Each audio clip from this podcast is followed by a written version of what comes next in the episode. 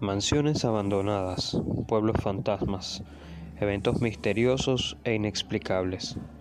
Lugares que cuentan una historia muchas veces terrorífica, historias capaces de erizar la piel incluso al más valiente. ¿Qué se esconde detrás de todo esto? ¿Existe alguna explicación a todos estos fenómenos? Buscamos las respuestas aquí, en Somos Bloggers, el podcast. Bienvenido.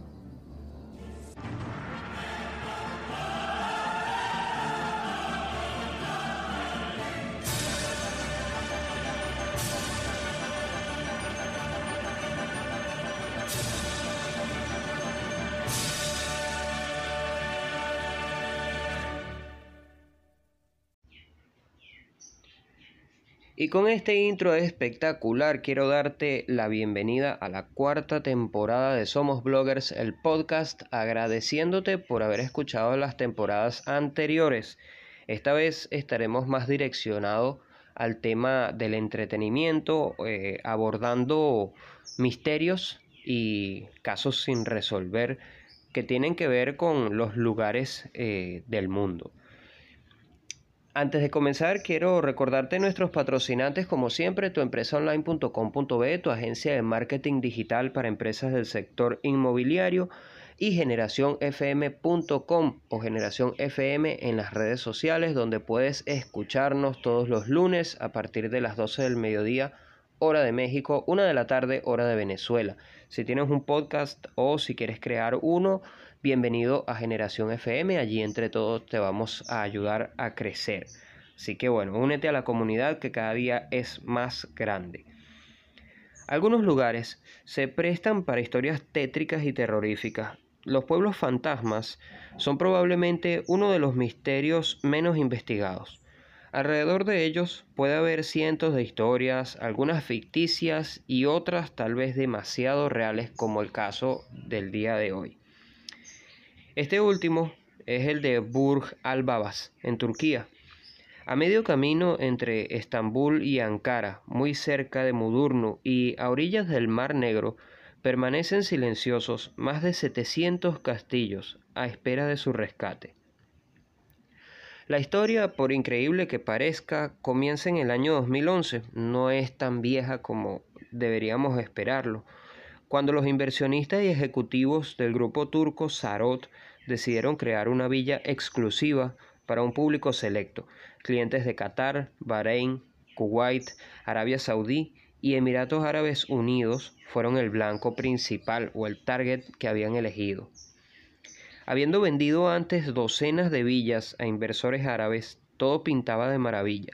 Así que la construcción comenzó y con ella la tala de miles de árboles para dar espacio a donde se realizaría toda esta obra.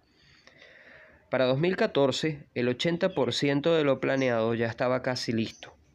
Habían aproximadamente 400 castillos de estilo francés, de unos 225 metros cuadrados cada uno y pensados para personalizarse internamente al gusto del cliente. Todo esto ya había sido construido.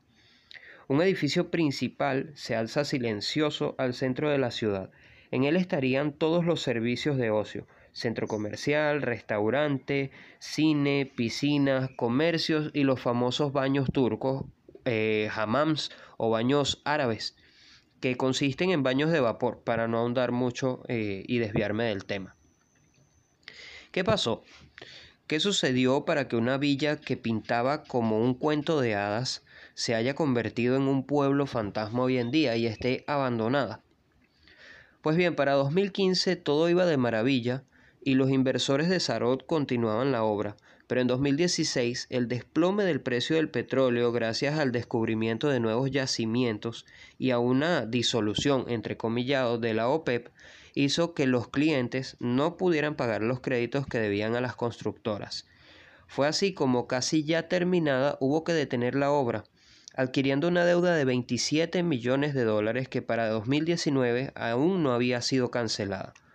Un dato curioso de esta villa es que está valorada en unos 200 millones de dólares aproximadamente. Por otro lado, los habitantes de la zona cercana dicen que la villa afea o que el paisaje se ve como tal feo, que se ve eh, terrorífico. Y es que las construcciones al estilo francés, como ya había comentado, no encajan con el estilo otomano característico de Turquía, algo que podemos ver en todas sus propiedades.